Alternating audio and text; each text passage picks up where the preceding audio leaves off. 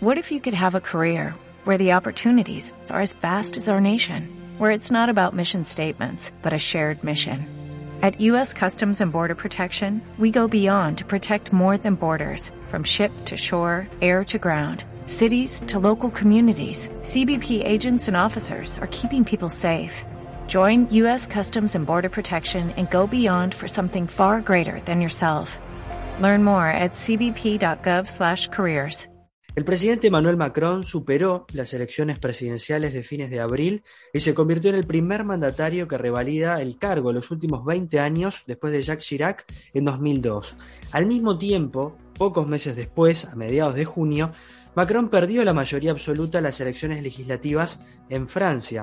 Para conocer más del perfil del presidente francés, Emmanuel Macron, de cómo se está gestando la situación política en Francia, cuáles son sus rivales, los principales desafíos y cuál es la posición actual de Francia en la Unión Europea, es que vamos a estar hablando con María Victoria Álvarez. Ella es docente e integrante también del grupo de estudios de la Unión Europea en la Universidad Nacional de Rosario.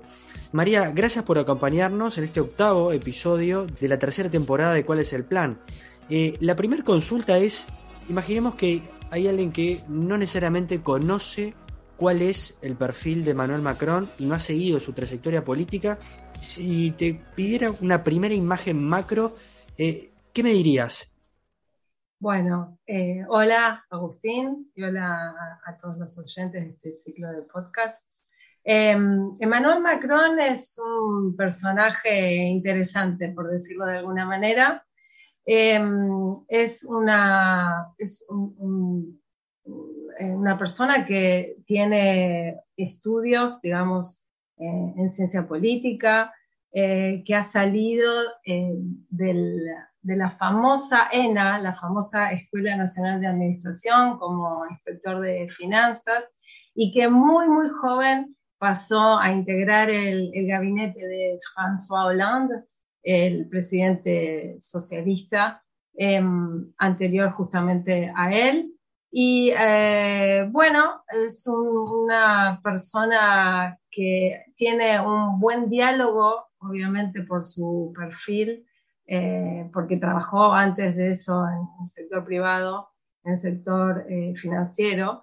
tiene un buen nexo con, con las empresas francesas, con, con, la clase empresarial francesa, con lo cual, si bien eh, Emmanuel Macron es, es, de origen socialista, ¿no? empezó eh, militando en el Partido Socialista, eh, poco a poco fue de alguna manera abriéndose su propio camino y de hecho en 2016 sorprendió lanzando su candidatura a la presidencia francesa con una agrupación nueva eh, que tiene, que se llama En Marche, se llamaba En Marche, y eh, claro, eh, obviamente por jugando, perdón, jugando con sus iniciales, EM, y este extraño, por decirlo de alguna manera, en, el panorama político francés, consigue la presidencia en, 2000, en 2017, siendo el presidente más joven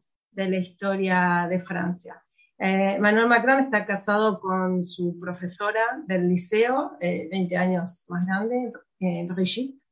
Y em, así que bueno, es un, personaje interesante, por decirlo de alguna manera. Me quedo con dos puntos que tocaste, María. el primero es la ENA, ¿no? Esta escuela que básicamente la fundó Charles de Gaulle en el año 45 después de la Segunda Guerra Mundial, justamente para formar a, los funcionarios públicos, ¿no? De alguna manera tener a los mejores al frente de la administración. Y por otro lado me quedo con el perfil, vamos a decirlo, de un poco de outsider, ¿no? Que de hecho varios quizá eh, pudieron ver un documental que salió hasta en Netflix de cómo es que él llega, cómo él irrumpe en la primera, la primera fila de la política francesa hasta que llega a, ser claramente ¿no? presidente. Entonces, ¿cómo de alguna manera ves estos dos puntos eh, al mismo tiempo que él fue ministro de Finanzas, formado la ENA, al mismo tiempo fue como un outsider para los franceses.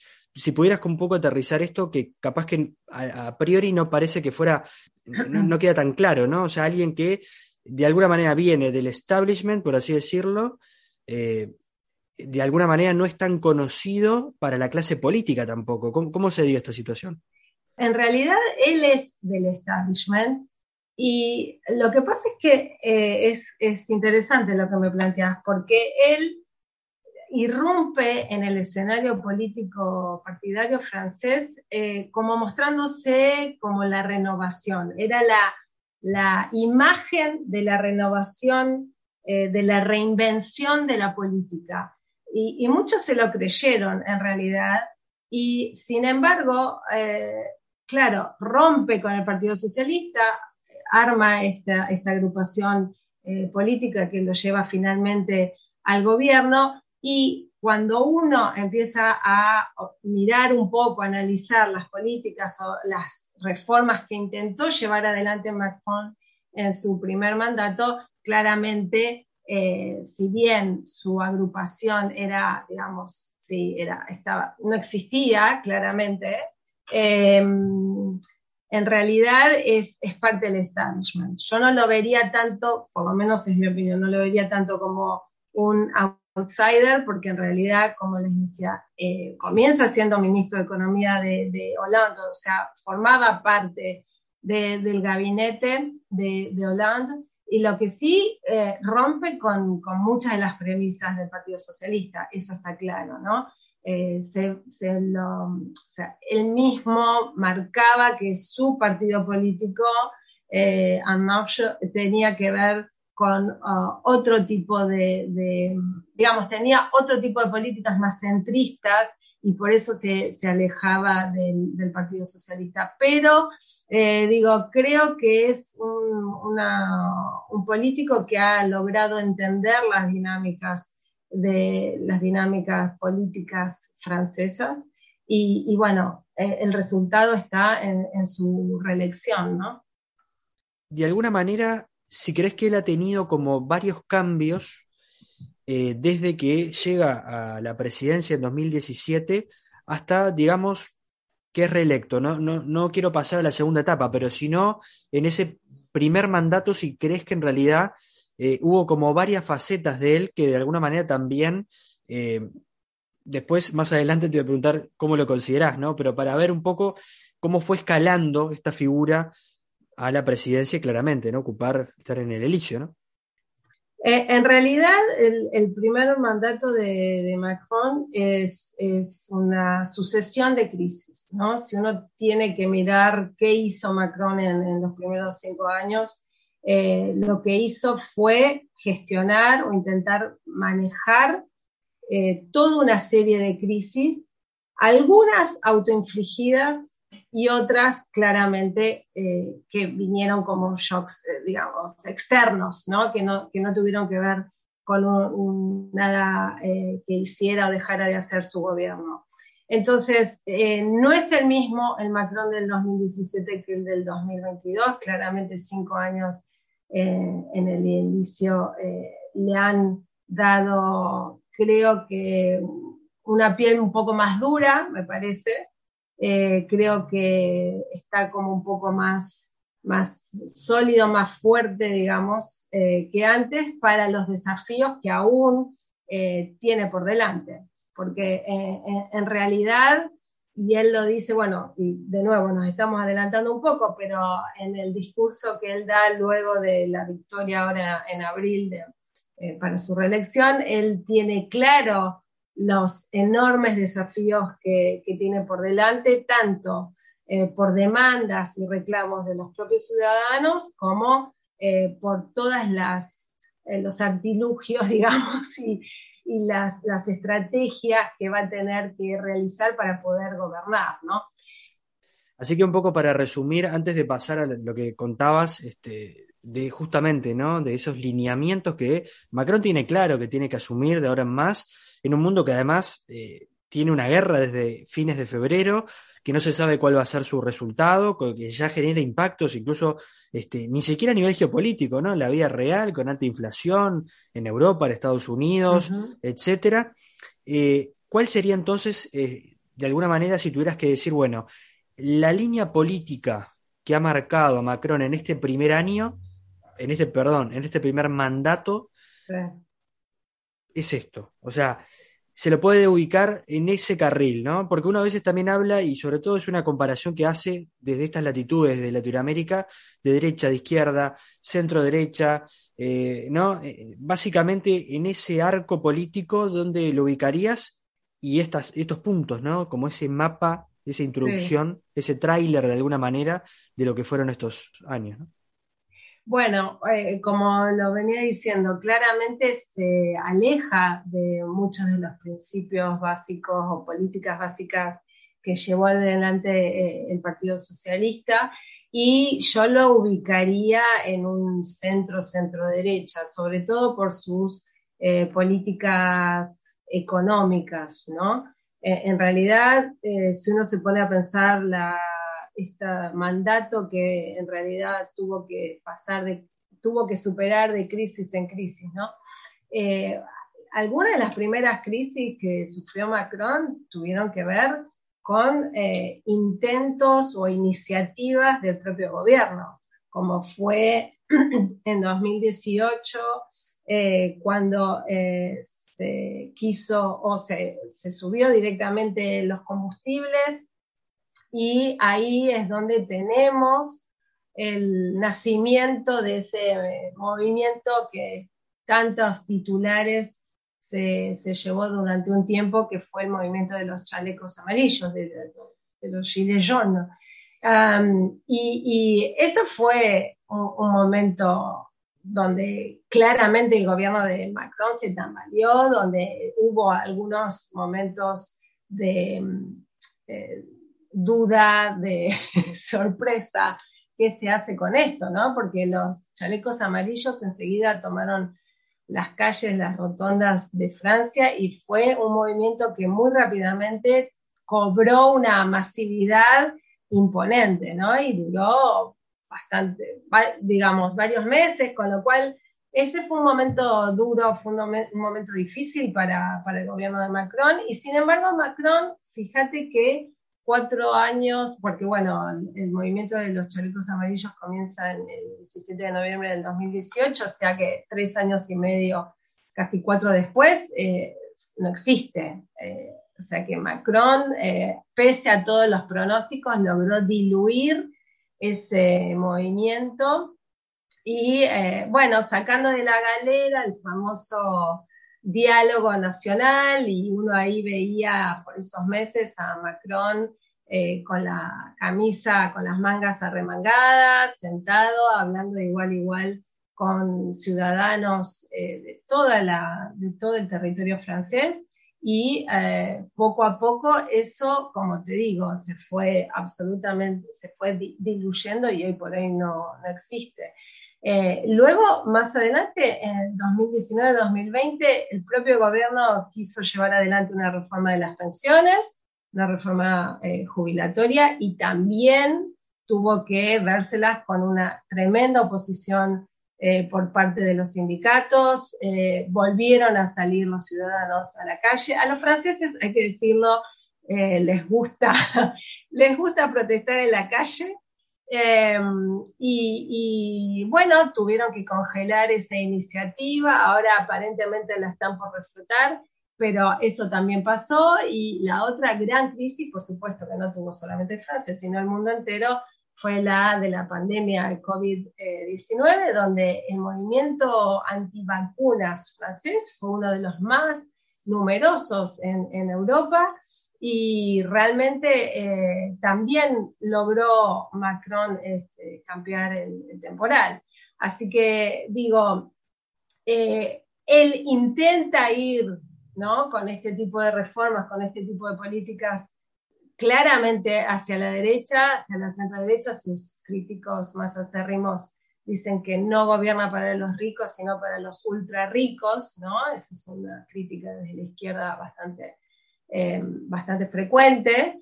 Y eh, eh, en realidad cuando tiene que parar o tiene que retroceder, lo hace. No es un, presidente, y aún con la mayoría absoluta que tenía en la Asamblea Nacional, ¿no? No es un presidente que va por todas y que cuando tiene oposición la, desprecia o, digamos, le es indiferente. Entonces, bueno, es un, un político que ha logrado, yo creo, tener importante cintura política, importante cintura para, para manejar todas estas tremendas crisis que, que tuvo, ¿no? Vayamos ahora un poco para lo que pasó en abril, ¿no? En estas elecciones, en que recordemos, fue la segunda vuelta en que Macron se enfrentó a Le Pen, a Marine Le Pen, en la cual salió victorioso con un casi 59%, 58,5% la segunda vuelta, frente a un 41% de Marine Le Pen. Fue el segundo choque entre ambos, este, consecutivo, en este balotage. Y en ese te quería consultar, ¿no? Tú nombrabas un poco los lineamientos que él marcaba que iba a tener en esta era, eh, justamente, ¿no? Al poco tiempo de conocerse que iba a ser, eh, iba a continuar siendo presidente de Francia. En ese sentido, ¿cuáles serían entonces esos puntos y cómo ves tú realmente las posibilidades políticas que tiene, ¿no? De poder llevar esto adelante.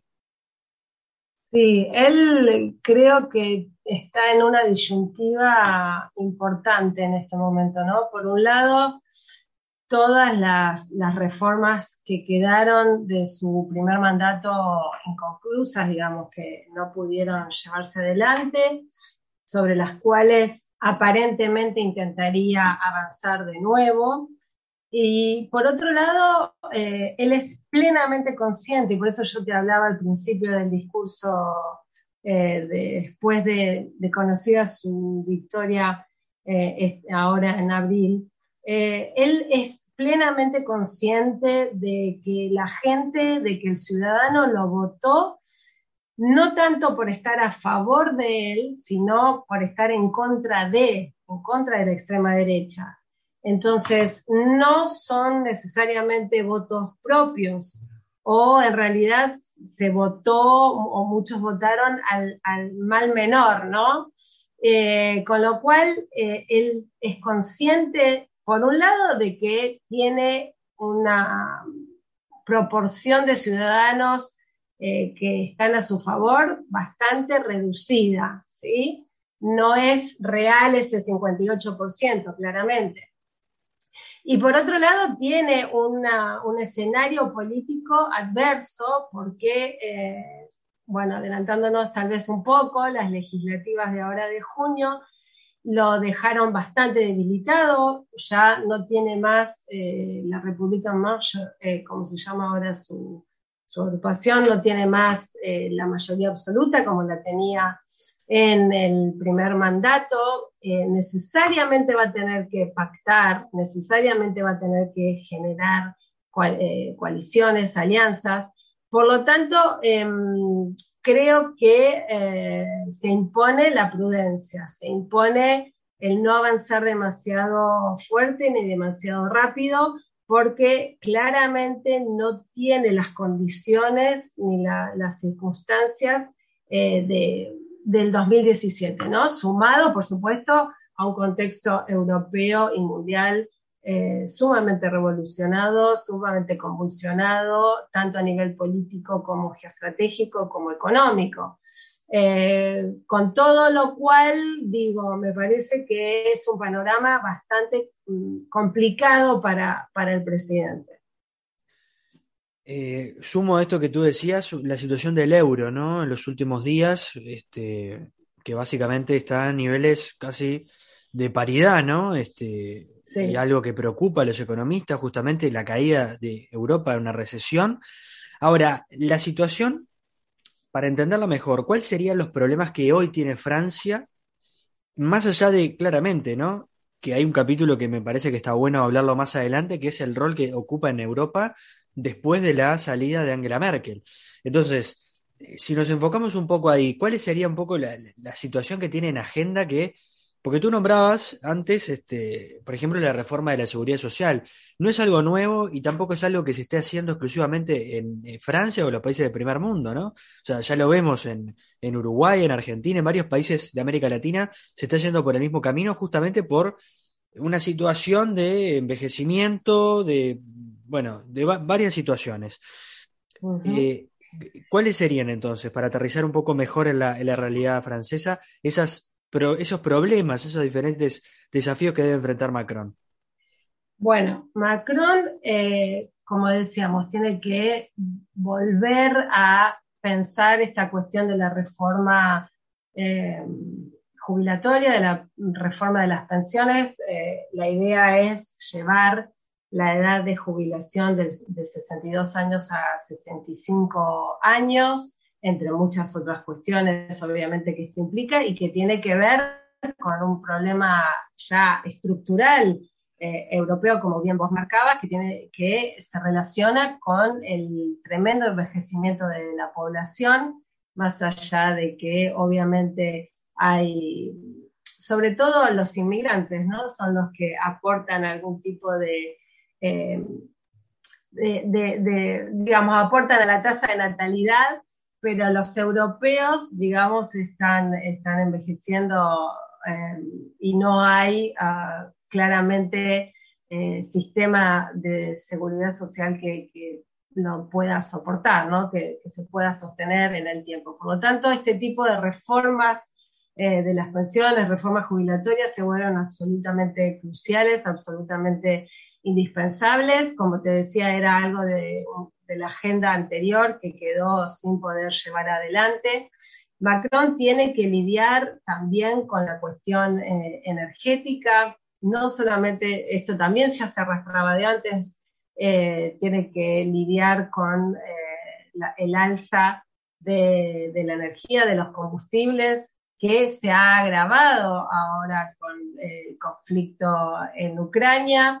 Francia también tiene que avanzar en algún tipo de reforma impositiva. Y además, eh, bueno, Macron tiene una clase trabajadora y una clase media francesas bastante asfixiadas en términos económicos y en algún punto, eh, si quiere ganar la confianza de todos esos ciudadanos, eh, y tiene que ganar, digamos, la credibilidad y la legitimidad entre todos esos ciudadanos que posiblemente lo votaron por descarte, como decíamos recién, bueno, tendrá que ver qué medidas de ayuda eh, logra llevar adelante, teniendo en cuenta que todavía es una economía de, de post-pandemia que todavía no ha logrado recuperarse completamente de los estragos que eh, generó la pandemia de COVID-19. Por lo tanto, estamos en una, digamos, juxtaposición y sumatoria de, cuestiones críticas, de situaciones críticas, y por lo menos esa es la agenda, me parece, mm, más importante, que como decíamos, habrá que ver cuánto consenso consigue en, la Asamblea Nacional para llevar adelante este tipo de, políticas, este tipo de, iniciativas, ¿no?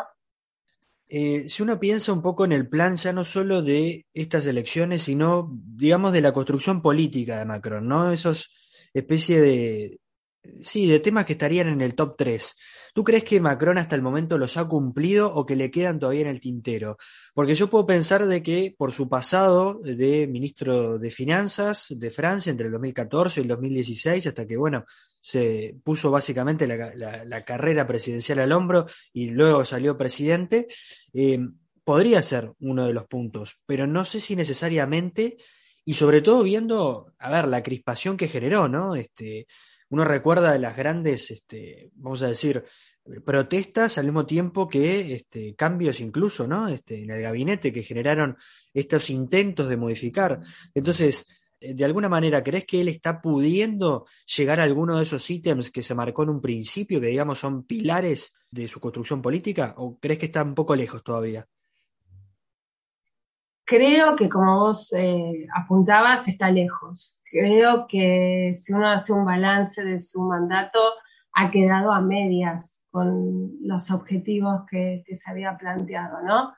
Me parece que eh, claramente es un presidente, bueno, de hecho, en la segunda vuelta ganó con el 58% esta vez, pero en el 2017 había ganado con el 66%. Es un eh, presidente que bueno, eh, con cinco años de mandato encima ya tiene algún tipo de desgaste claramente y sobre todo porque eh, no logra resolver, me parece a mí, el kit de la cuestión está en que no logra resolver lo que llevó a muchos franceses a protestar, a ir a la calle en 2018, 2019, 2020, que tenía que ver con que eh, bueno, no llegan a, fin de mes, no ven cubiertas sus, eh, apenas ven cubiertas sus necesidades básicas.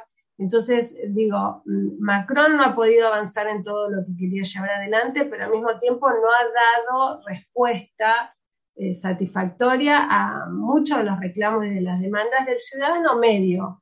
Estoy hablando claramente no de la proporción, de la porción más rica de Francia, sino que estoy hablando de la porción, eh, como vos decías, la clase rural, la clase trabajadora, la clase media, ¿no? Que tal vez es mileurista, como se le llama en España, ¿no? Que apenas ganan alrededor de mil euros y que ya estaban pasando por una situación compleja y eh, ahora con, eh, digamos, la inflación que se desató, especialmente a partir del conflicto de Ucrania, pero que ya venía moviéndose, digamos, elevándose en los meses anteriores, bueno, creo que eh, puede llegar a lo mejor la sangre al río, quiero decir, eh, toda esta, esta porción de la sociedad, de los ciudadanos que ya estaban pasándola mal, bueno, eh, seguramente le están pasando peor ahora. Con lo cual digo, los desafíos de Macron en este segundo mandato son muchísimo más graves y más acuciantes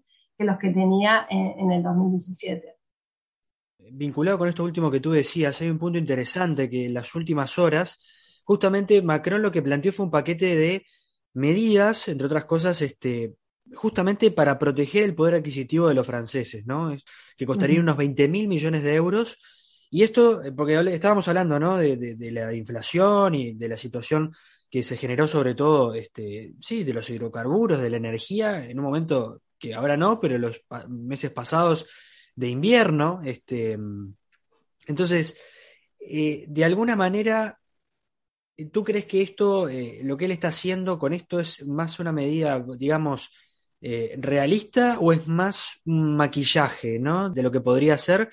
Esto pensando también en la crítica que sucedió, sobre todo meses atrás, con la emisión de deuda y la eh, muy alta por parte de los países, sobre todo centrales, que de alguna manera hablan de que generaron la situación que existe ahora, ¿no? Eh, un poco, ¿cómo, ¿cómo, lo ves tú esto? Eh, ¿Crees que él logra entender el problema? Porque uno puede tener el dinero, pero eh, si uno tiene claro el objetivo, ya obviamente, ¿no? Es otro cantar, es otra, otra visión. Este, ¿Cómo lo ves tú? Mira, la, situación, por un lado, la situación fiscal de los países europeos ya venía comprometida ahora eh, justamente por, la pandemia y ahora eh, va a estar todavía más comprometida por, como vos decías, el alza de toda la energía, gas, electricidad, combustible. ¿no? El combo es bastante explosivo en ese sentido y eh, está claro que los gobiernos europeos van a seguir echando mano de, sus justamente de sus recursos, ellos que, que sí los tienen, no como algunos de nuestros países, como por ejemplo el mío, y, y sí van a tener que salir a paliar un poco las consecuencias de, de estas tremendas crisis eh, que han tenido que vivir.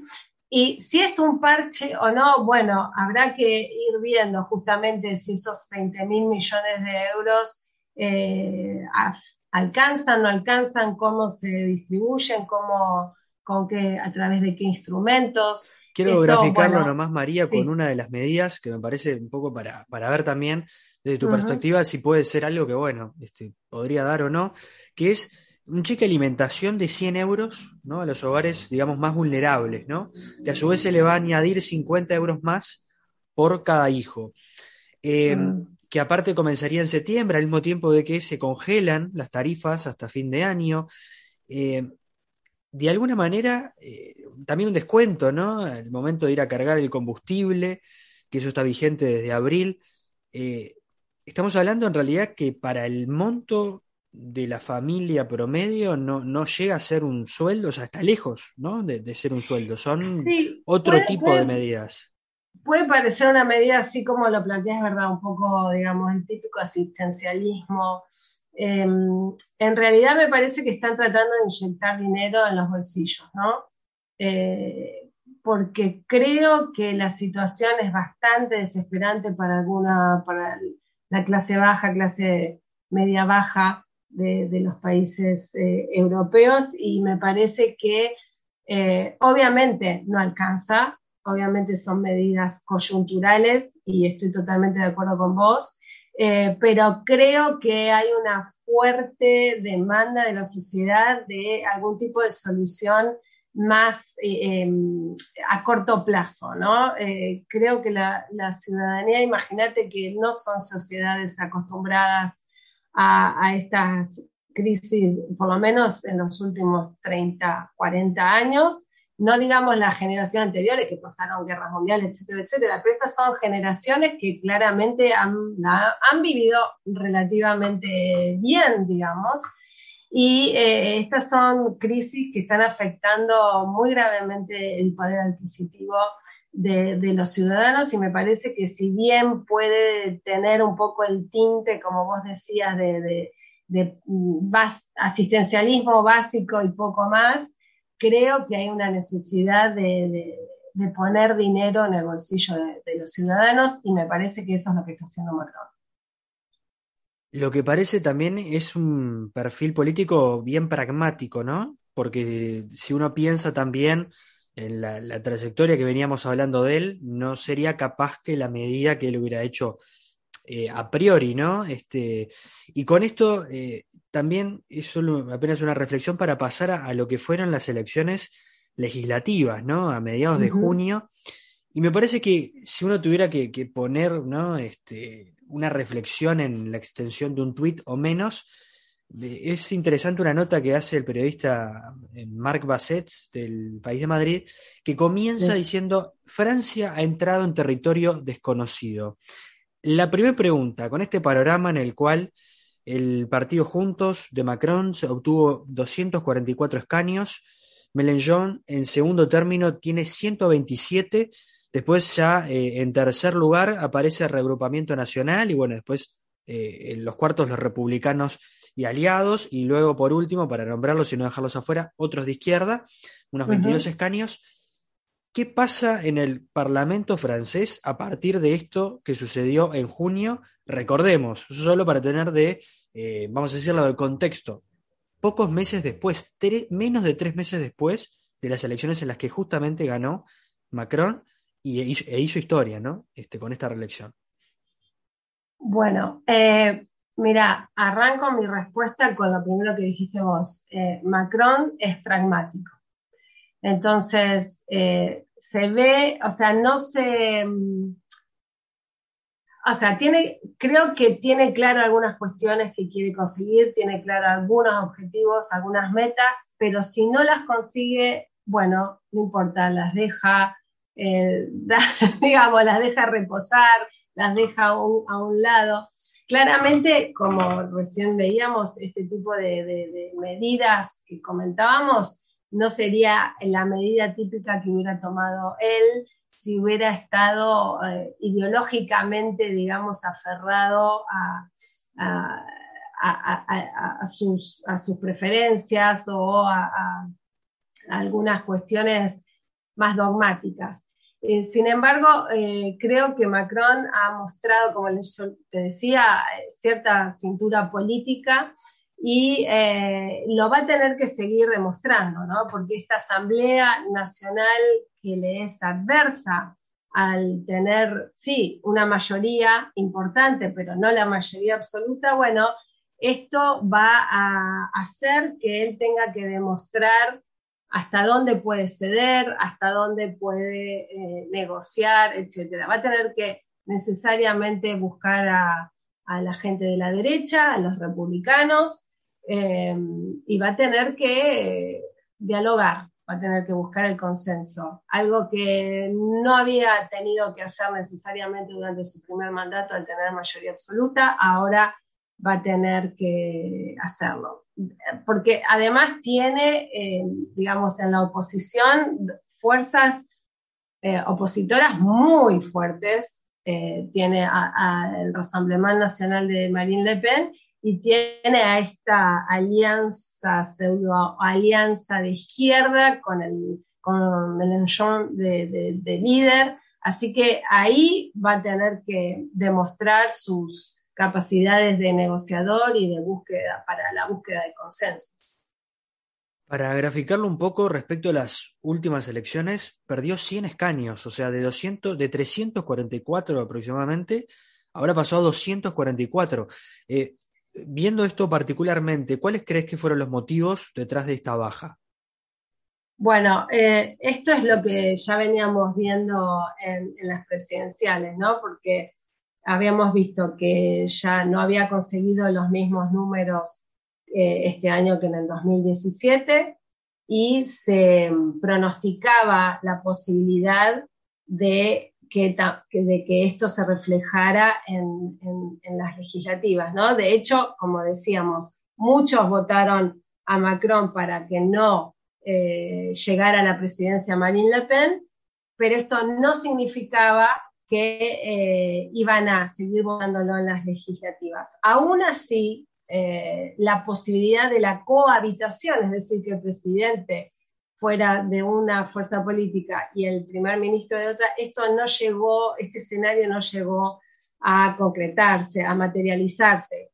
Eh, por lo tanto, eh, digo, los motivos tienen que ver, me parece a mí, y tal vez soy un poco recurrente o repetitiva, pero tienen que ver con esta falta de satisfacción de demandas eh, de los ciudadanos. ¿no? Creo que eh, tal vez este pragmatismo eh, ha hecho eh, que, bueno, Macron no llegara a, llevar adelante las políticas que tenía pensado y al mismo tiempo tampoco terminó de solucionar los problemas de, la ciudadanía, agravado con todos los, bueno, las crisis que ya venimos mencionando, ¿no?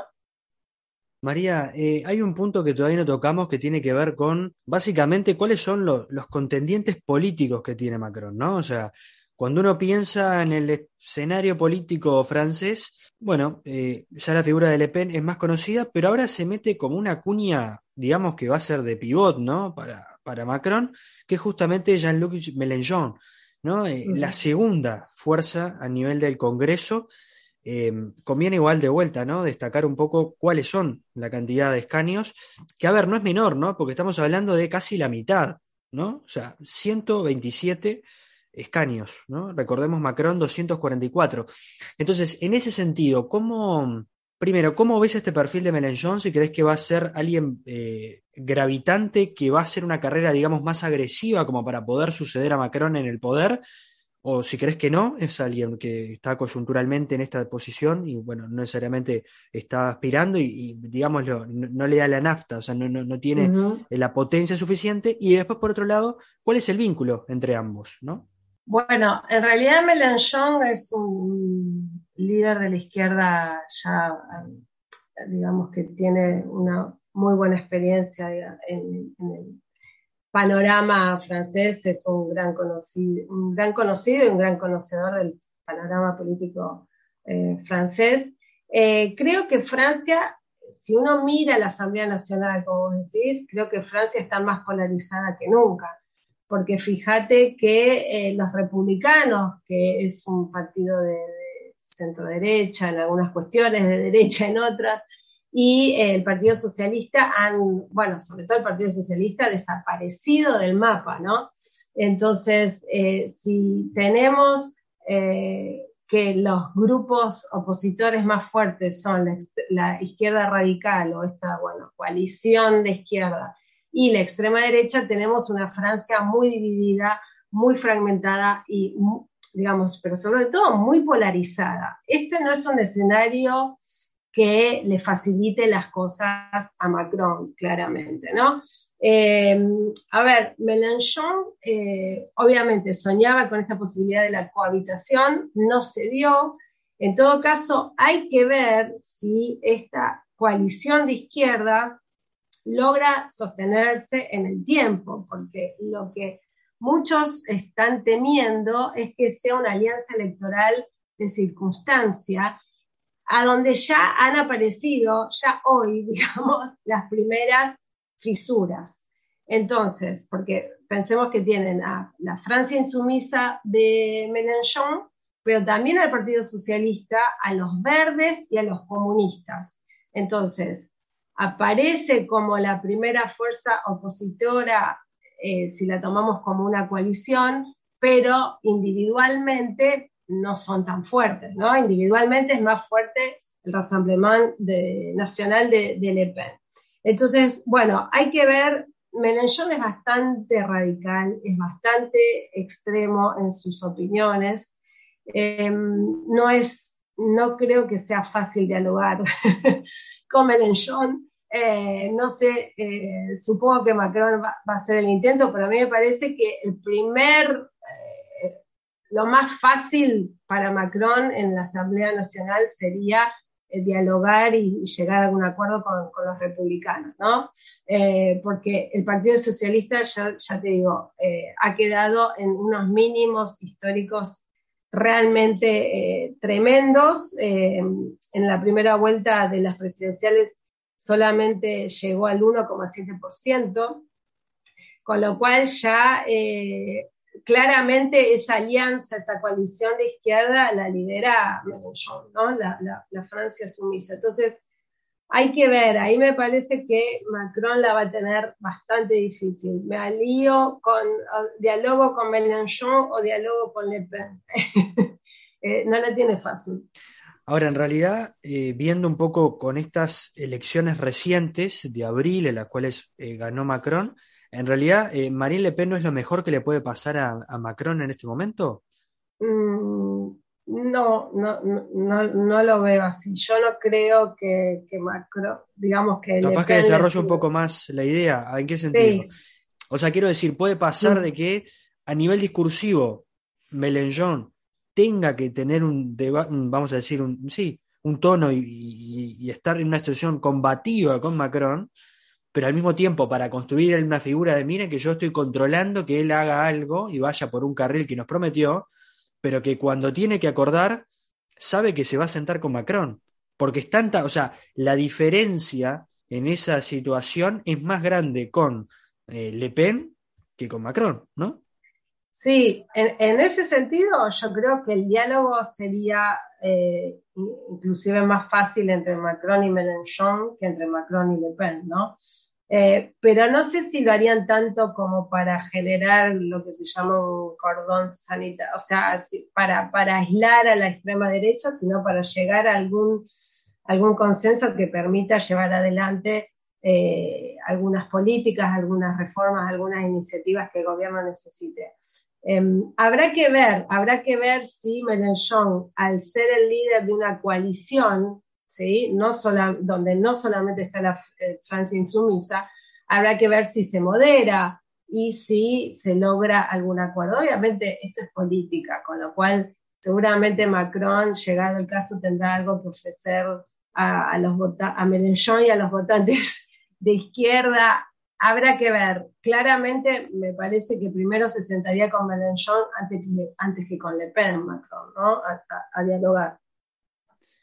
Nos queda, eh, si avanzamos un poco más en el mapa político francés, eh, Marie Le Pen, ¿no? O sea, una figura que junto a su padre básicamente han, han sido siempre como una segunda o tercera opción, ¿no? Para el electorado, pero nunca se han ido de ese margen eh, en este momento uno podría pensar de que con, bueno, con toda la crispación que generó la pandemia, ahora la guerra, la suba de los combustibles, el, costo de la vida, uno podría pensar, bueno, este, bueno, no es eh, tanto un tiempo para Macron, sino justamente para una visión más radical, ¿no? Que podría, en ese caso, llevar adelante eh, Le Pen. Recordemos que también Macron fue muy duro, ¿no? En los últimos debates con, con Le Pen, en estos debates famosos televisivos, se han cruzado de una manera fuerte, ¿no? Se han dicho de todo. Eh, ¿Cuál es la situación en la que queda ahora Marine Le Pen? Porque al mismo tiempo la oposición no tiene una figura fuerte que la pueda relevar o que le pueda hacer como mella en ese, en ese extracto, ¿no? En esa franja, pero al mismo tiempo la imagen ya quedó un poco desgastada, ¿no? O sea, ya perdió de manera consecutiva. Entonces, ¿cómo lo ves tú, la situación actual de Le Pen?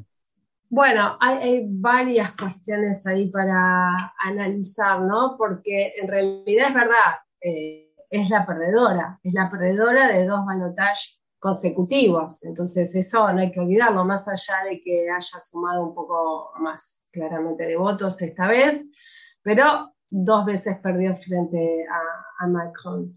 Em, y, hay que tener en cuenta, cuidado, eh, que hay un 7% que se llevó eh, este eh, escritor, em, eh, este, escritor de, extrema derecha que estaba más a la derecha que el Le Pen, ¿no? O sea, porque no se cayó nada y no tuvo reparo en, justamente posicionarse en el lugar más extremo eh, de, la derecha, porque eh, claramente es un espacio que el, el, Rassemblement Nacional dejó un poco vacío, ¿verdad? Desde el momento en que Marine Le Pen eh, fue moderando su discurso en algunas cuestiones, fue lavándole la cara, por decir de alguna manera, al partido de su padre, bueno, Semur quedó con un 7% de los votos.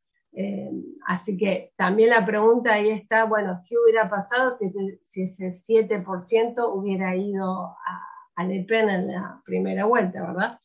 Eh, en fin, y eh, bueno, digo, Marine Le Pen, bueno, no sé, ya para las presidenciales, hasta dentro de cinco años, nada, ¿no? Habrá que ver cómo utiliza su papel de opositora en la Asamblea Nacional, donde sí ha ganado una enorme cantidad de escaños. Habrá que ver, eh, obviamente, cómo lleva adelante su rol de opositora. Pero eh, claramente sí, hay un, un voto, hay un, digamos, hay ciudadanos franceses que la siguen apoyando, que la siguen votando, y habrá que ver si esta, este momento tan crítico de Europa y de Francia en particular logra ser eh, superado, solventado por el gobierno y todas, eh, digamos, todas las posibilidades, las potencialidades de Marine Le Pen se van eh, diluyendo, ¿no? Porque en realidad eh, la extrema derecha se aprovecha o se nutre de estos momentos críticos. Así pasó claramente con la crisis del euro, así pasó con la crisis de refugiados. La extrema derecha está ahí, ¿no? Donde hay eh, demandas, donde hay reclamos, la extrema derecha aparece capitalizando ese descontento. De hecho, bueno, Marine Le Pen hizo un intento de capitalizar eh, el descontento de los chalecos amarillos y no le salió, pero eh, la extrema derecha se nutre de eso, de, la decepción, de la desilusión de los ciudadanos. Eh, por lo tanto, para que justamente la extrema derecha no siga creciendo, el gobierno lo que tiene que hacer es, y volvemos, perdón, al mismo tema, tratar de, satisfacer las demandas más inmediatas, más urgentes de la sociedad. María, para terminar, ¿cuál es tu balance de lo que va a ser este gobierno de Macron? Que bueno, ya sabemos un poco cómo comienza, tenemos las primeras pinceladas. Eh, no nos queda claro, me parece, ¿no? Este, cuándo es que se va a terminar esta guerra. Y esto lo uno con tu reflexión en torno al papel de Macron ya no solo como presidente de Francia, sino como esa, ese espíritu y ese anhelo, parece, al menos públicamente, de ser básicamente el líder de la Unión Europea ante bueno, el vacío que varios analistas consideran que dejó Angela Merkel una vez que se fue, más allá del peso político gravitante claramente que tiene Olaf Scholz, su, su sucesor, pero no fue, por lo menos al momento no es de la misma manera ¿no? que la canciller alemana. Sí, claramente Macron desde el inicio, eso sí, lo mantuvo a lo largo de todo su primer mandato, se quiso mostrar como líder eh, europeo y, eh, digamos, su pro-europeísmo se ha mantenido intacto en todos estos años. De hecho, ha generado iniciativas que luego se plasmaron, que no quedaron solo en la retórica, en el discurso, que luego se han plasmado en, eh, digamos, en, en, acciones concretas, como el Fondo para la Post-Pandemia Next eh, Generation EU, que fue una iniciativa súper ambiciosa junto con el gobierno alemán de Merkel, eh, más de 750 mil millones de euros para distribuir entre todos los Estados miembros de la Unión Europea. la, la, idea de realizar una conferencia sobre el futuro de Europa que acaba de terminar sus trabajos en, ahora a fines de mayo, también fue una iniciativa francesa. Creo que la política europea de Macron es clara, eh, es ambiciosa y hasta ahora ha cosechado más éxitos que fracasos. ¿no? Eh, creo que esta va a seguir la línea, va a seguir siendo la línea de Macron en este segundo mandato, porque como digo, le ha generado importantes réditos políticos em, y ah, me parece importante que Francia tome este lugar, que Francia se posicione de esta manera, sobre todo, como vos bien planteás, eh, teniendo en cuenta que Alemania está con un gobierno de coalición, una coalición también bastante compleja, ¿no? la coalición semáforo, por los colores de, los tres partidos que la componen, y Olaf Scholz no es Angela Merkel. Eso está, está clarísimo. Así que me parece fundamental eh, el papel de Macron en Europa. Eh, creo que es una política acertada y creo que la va a seguir eh, manteniendo en los próximos cinco años. María Victoria Álvarez, docente, integrante del Grupo de Estudios de la Unión Europea de la Universidad Nacional de Rosario, Argentina. Muchas gracias por estar con nosotros en este octavo episodio de la tercera temporada de ¿Cuál es el plan? Ustedes ya saben, nos pueden seguir a través de nuestra cuenta de Instagram, donde vamos subiendo el contenido, pero también saben que estamos en varias plataformas, ya no solo por Spotify, Apple Podcasts, Google Podcasts y iVoox, sino que también en esta temporada estamos iniciando la etapa en YouTube para, bueno, tener un acercamiento diferente, en otro modelo, con otra plataforma. Y bueno, seguimos en contacto y ya saben, nos reencontramos en la próxima. Muchas gracias.